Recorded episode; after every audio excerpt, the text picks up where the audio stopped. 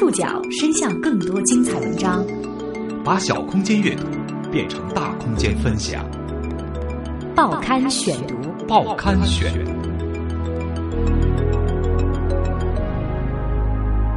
把小空间阅读变成大空间分享，欢迎各位收听今天的报刊选读，我是宋宇。今天为大家选读的文章综合了《看天下》和《南方周末》的内容。二零一六两会，中外主流媒体高度关注，人大代表和政协委员们却提出了各种提案。二零一六年两会正在进行中，几千名代表齐聚北京，怎么住是个问题。在众多代表驻地中，京西宾馆是个低调又神秘的存在。对于新闻联播的忠实观众而言，京西宾馆的会议大厅是最常见的领导人出境背景之一。解放军前副总参谋长张黎上将也把自己曾经分管过的京西宾馆称为北京最难进的宾馆。报刊选读今天为您讲述京西宾馆最低调的政治地标。二零一六年两会正在进行中，几千名代表齐聚北京，怎么住确实是个问题。两会期间，不同代表团和界别的代表委员以哪里为驻地，由全国人大办公厅和全国政协办公厅负责安排。在每年有所变化的同时，也尊重代表团自己的意愿。代表委员们下榻的酒店每年维持在二十家左右，大多位于四环之内。每年酒店名录中偶有新店，他们都不是普通的酒店，都有军队、国家部委或者国有企业的背景，例如。国家机关事务管理局主管的首都大酒店、国艺宾馆和友谊宾馆，各省政府在京新建的内蒙古大厦、福建大厦和湖北大厦，有军队背景的京西宾馆、西直门宾馆和远望楼宾馆等等。虽然驻地有轮换的原则，但许多代表团的驻地一住数年，住得最远的当属东道主北京代表团。近年来，他们一直住在距离人民大会堂路程超过二十公里的北京会议中心，它位于北五环。地方团和酒店的固定搭配总有些渊源，例如广西团、内蒙古团和河南团一直都住在本省的大厦，香港团、澳门团八年以来都住在北京饭店。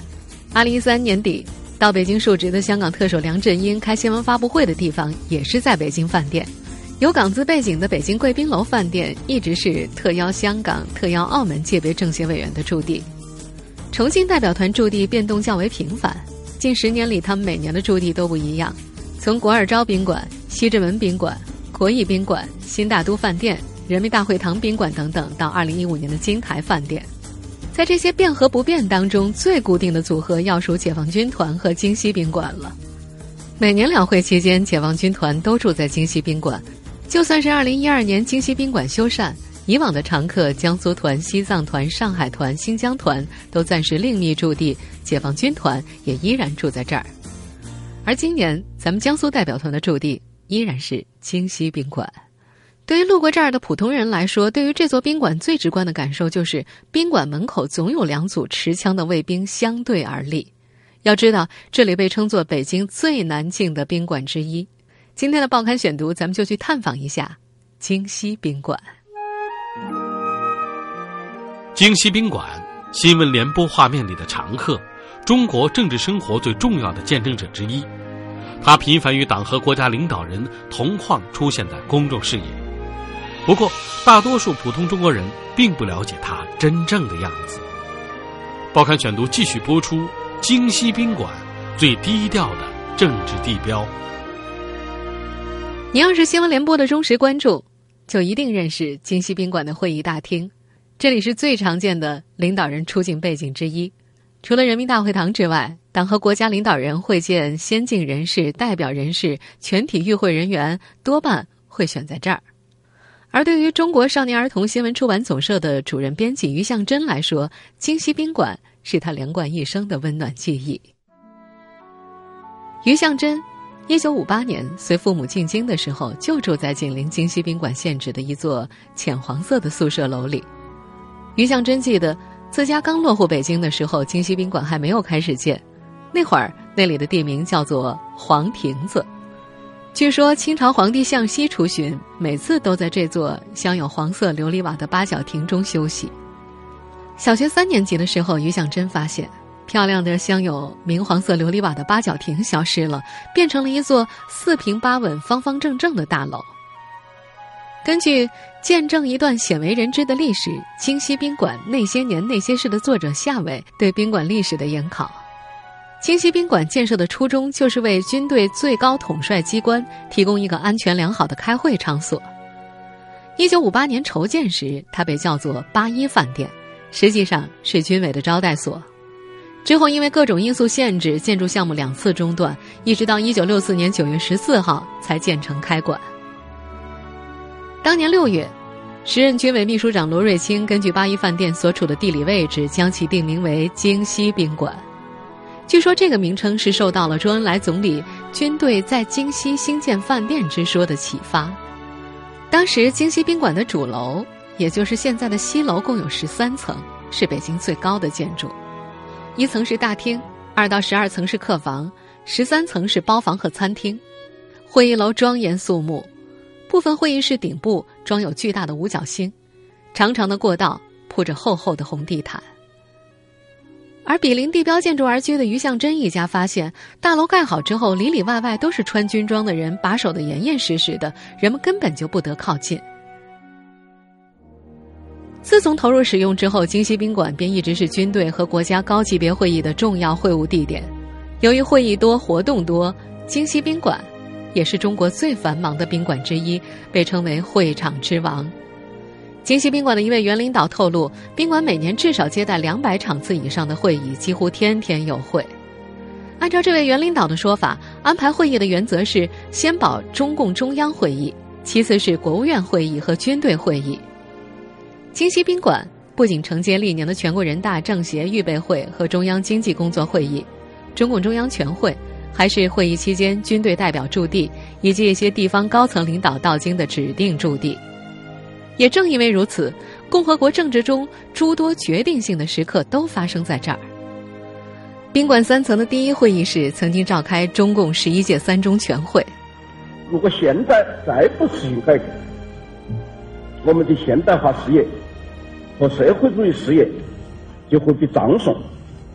我们现在听到的就是邓小平在十一届三中全会上的原因呈现。在全国的统一方案发出来以前。可以先从局部做起，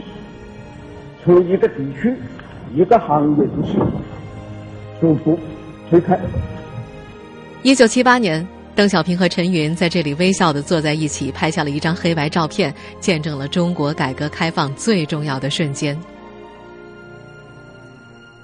另外，一九七九年八月，对林彪集团和江青集团的审判工作会议也是在此召开的。从一九六八年的中共八届十二中全会开始，历届中央全会绝大部分都是在这里召开，其中就包括了大家所熟悉的二零一四年十八届四中全会。作为京西宾馆的邻居，于向真一家有着特殊的生活体验。路过京西宾馆，只要看到那一带警戒森严，大家就心照不宣的知道里面有活动，或者是正在开会。与其他商业化酒店渴望曝光度和注重自我宣传截然不同，安保严密和限制人员流动是京西宾馆的金字招牌。曾经分管过京西宾馆的解放军前副总参谋长张黎上将，将这里称为北京最难进的宾馆。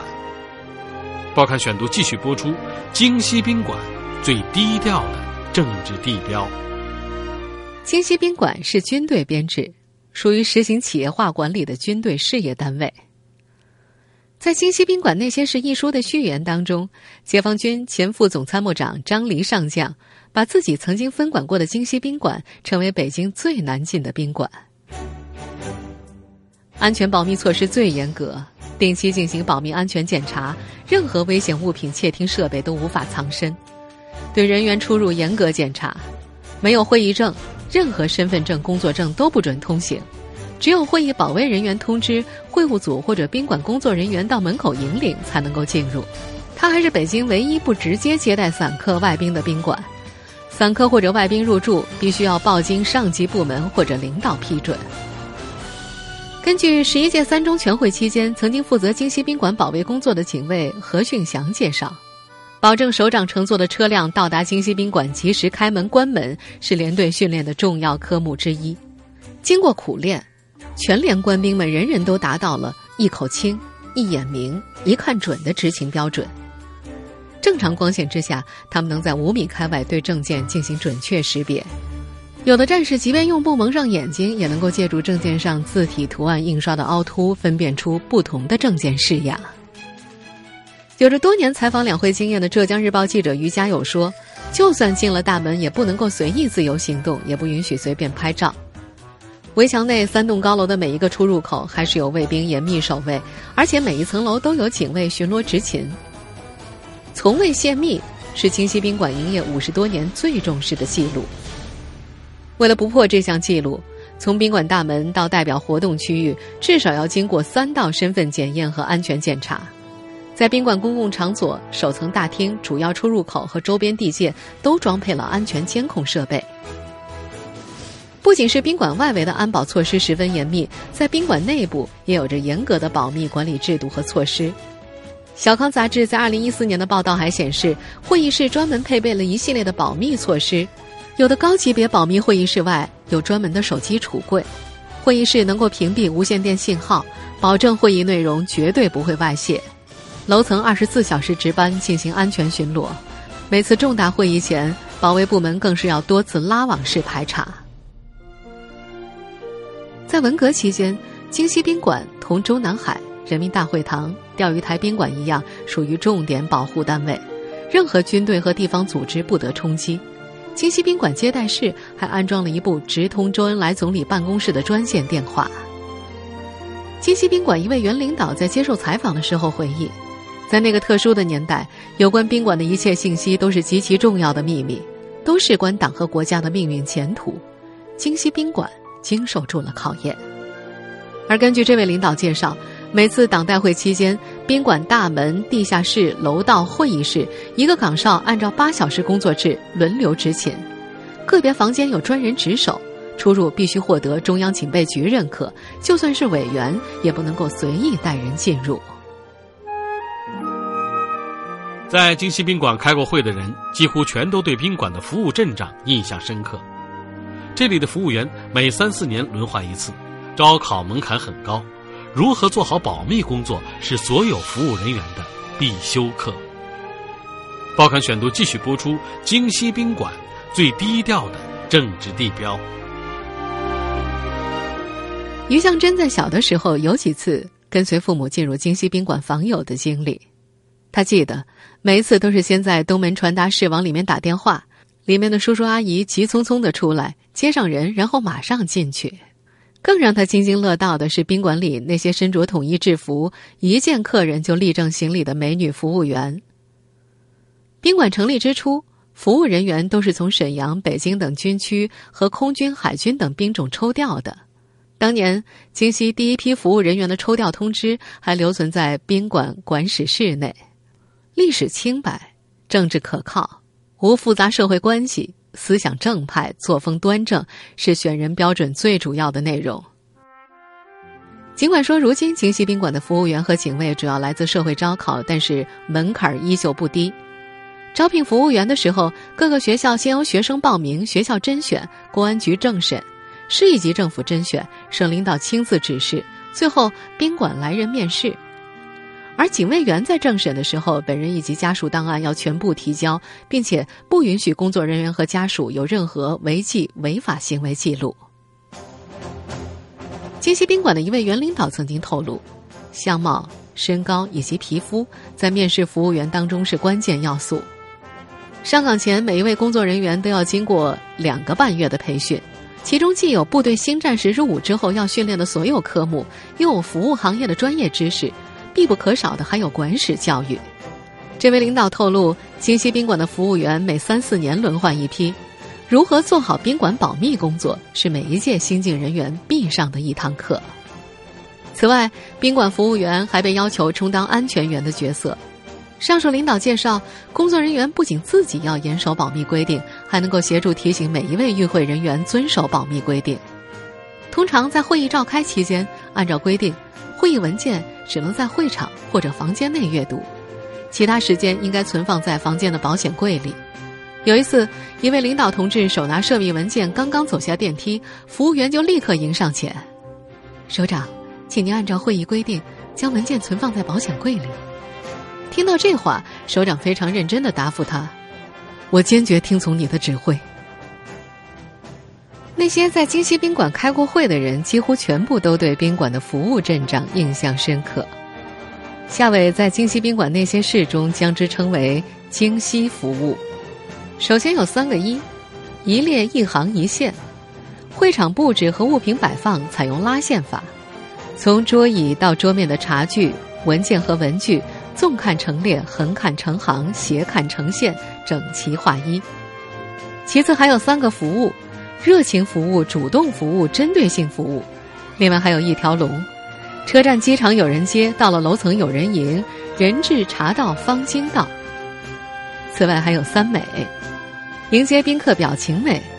问候答话语言美，服务宾客形体美。另外还有三轻，服务中说话轻、走路轻、操作轻，还有四勤，服务中眼勤、嘴勤、手勤、腿勤。另外还要有四个一样，首长和一般人员、熟人和生人、重要会议和一般会议、军队会议和地方会议一样服务。最后还要有十主动，主动为宾客提行李。主动问候，主动介绍情况，主动照顾老弱病残宾客，主动为宾客要电梯，见客人主动直立，主动为来访宾客送水，主动征求意见，主动为宾客做好事，主动为宾客送行。夏伟表示说，京西宾馆最具特色的是会场倒水、蓄水、送毛巾服务，服务员列队进入会场，步调一致，速度相同，整体移动。操作轻盈，似仙女飘移，如彩虹落地，让人叹为观止。根据宾馆规定，房间电话只有在房客本人同意之下才会转接，因此京西宾馆内拥有自己专门的电话管理队伍，属于军委一号台的通讯女兵。无论是室内接电话，还是室外爬楼架线，均由他们完成。据说重大会议期间，一个话务员每天要转接上万个电话。最高时达到一万五千多个。在每年的两会期间，京西宾馆都会承接代表团的接待任务，因此这些通讯女兵们能够辨识十几种方言，并且可以听音辨人。在一些曾经进入过京西宾馆的客人描述中，这里堪称复古。宾馆商店里很难看到进口奢侈品牌商品，也缺乏其他四五星酒店完善的娱乐休闲去处。但这家宾馆拥有中国最高级的待客标准。报刊选读继续播出：京西宾馆最低调的政治地标。京西宾馆每次接待重要会议都有一套固定的程序，分为思想动员、明确责任、会前准备、设备检修、安全检查、组织迎送等几项。对于宾馆的重要客人，宾馆还专门建立服务档案，记录其个性化的需求。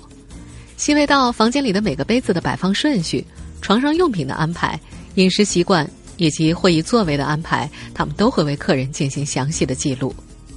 重要客人还会配备专门的茶具、卧具，为不习惯睡软床的宾客准备硬床，对每天有洗脚习惯的宾客准备脚盆，对年老的宾客准备洗澡凳等等。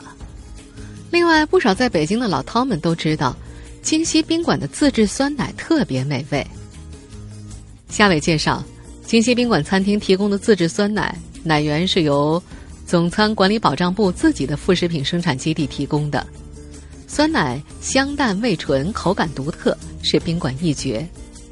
京西宾馆的自制各式小菜也享有盛誉，据说前些年香港特首夫人到京西宾馆品尝了他们自制的霉豆腐之后赞不绝口，临走时特意购买了一百罐带回香港馈赠亲友。京西宾馆的理发室除了接待一般宾客，还担负着为国家和军队领导同志服务的任务。有领导在理发之后非常满意，便固定光顾，甚至出国访问也要带上京西宾馆的理发师傅。就算是那些普通的参会者，如果留心的话，也能够发现这家酒店的内在不俗。一位曾经居住于此的客人说：“因为装修的时候要求不能太奢华，所以京西的功夫都在内里。”里面的家具是桃木的，卫生间的镜子是自动加热的，房间内每幅画都是由各地成名的画家为京西创作的真迹。十八大前夕，客房内原先的显像管彩电全部都更新成了大屏液晶彩电，但是仍有许多细节顽强的捍卫着这座国家宾馆最初的政治传统。在《京西宾馆那些事》一书的序言当中，张黎上将透露，当年召开十一届三中全会的第一会议室，从房间布局到门窗立柱，从桌椅到喝茶的杯子，仍然保持着当年的原样。正面墙上仍然悬挂着毛泽东的手书体“自力更生，艰苦奋斗”。再比如，在宾馆客房内的会议室，至今保留着高层领导用于批阅文件，如今市面上已经不常见到的红铅笔。虽然几乎从不对外营业，但京西宾馆的改造升级这些年间始终没有间断。据公开报道。其改造费用一部分来自各省市政府的援助。报刊选读继续播出：京西宾馆最低调的政治地标。如今的京西宾馆，除了最早建设的西楼之外，还拥有一座九十七米高的东大楼和一栋会议中心。根据公开报道，天津市政府支援了近五千五百万元人民币，用于宾馆东楼的修整。西楼和会议楼的抗震升级费用则来自北京市政府一点四亿元人民币援建。二零零四年，江苏省曾援助两千五百万元人民币购车款，使京西宾馆会议车辆达到了一百二十八辆。上海也曾经多次投入京西宾馆相关工程。上世纪九十年代，上海市政府投资两点八亿元人民币援建宾馆西楼和餐厅加固改造工程。二零一一年年末。京西宾馆为迎接次年中共十八大而进行维修修缮二期工程，由上海建工集团总承包的。对于地方而言，参与京西宾馆相关的工程是体现军地合作的契机，也是重大政治任务。多个地方援建项目当中，地方党委书记或者行政首长都会亲自出任项目组长。除了建设和装修由军委和各地政府拨款之外，京西宾馆的日常开支。需要自负盈亏，即使在遭遇非典的二零零三年，宾馆营业收入也突破一亿元人民币。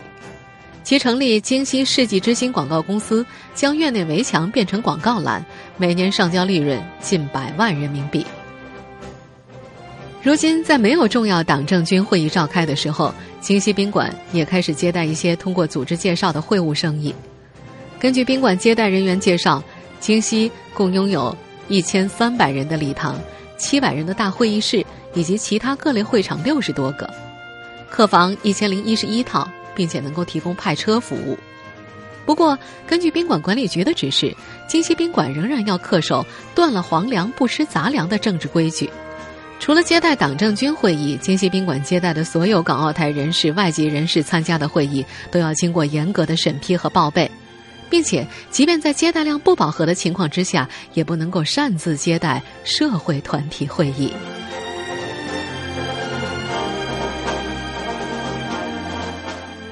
听众朋友，以上您收听的是《报刊选读》，京西宾馆最低调的政治地标。我是宋宇，感谢各位的收听。今天节目内容综合了《维斯塔看天下》和《南方周末》的内容。收听节目复播，您可以关注《报刊选读》的公众微信号，我们的微信号码是“报刊选读”拼音全拼，或者登录在南京 APP 和喜马拉雅 FM。我们下次节目时间再见。